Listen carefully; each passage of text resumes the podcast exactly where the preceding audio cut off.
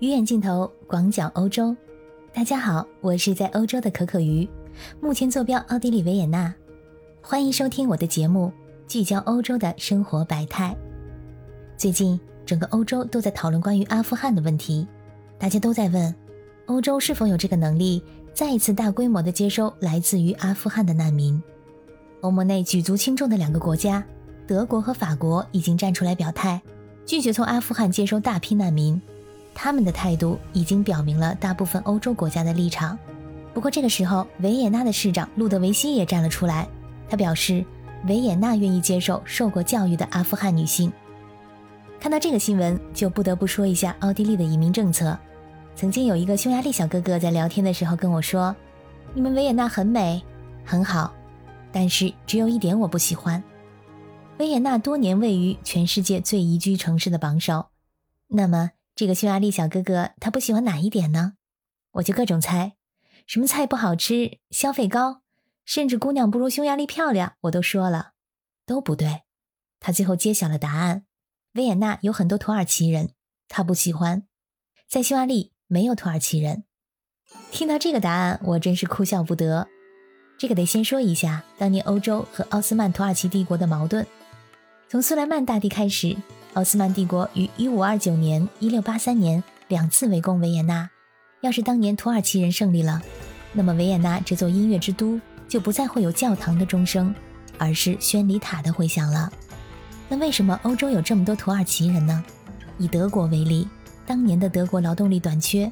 1961年，联邦德国与土耳其签署了劳工输出协议，超过80万的土耳其人来到德国打工。在协议终止后。在德国的土耳其人通过家庭团聚政策将家人带进德国，所以呢，现在欧洲有很多的土耳其人，在维也纳确实也有不少。他们通常以大家族的形式来出现，孩子众多，因为奥地利政府每个月会给儿童生活补贴，如果多养几个孩子，比起一般普通上班族拿的工资还要多。但是这个匈牙利小哥哥在说这个话的时候，可能没有注意到，在他面前的我。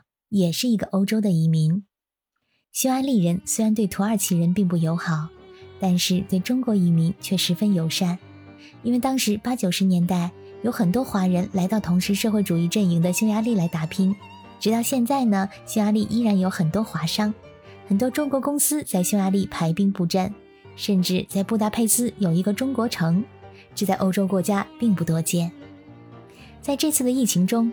匈牙利是首个使用中国新冠疫苗的欧盟成员国，所以说呢，这个小哥哥的心中把我当成他们自己人了。我们再回到奥地利，你们可能想不到，这个不到九百万人口的国家，居然有二百万人拥有移民背景。这要从历史上的奥匈帝国说起，就是那个茜茜公主的丈夫弗朗茨约瑟夫作为皇帝的奥匈帝国。奥匈帝国是一个典型的多民族国家。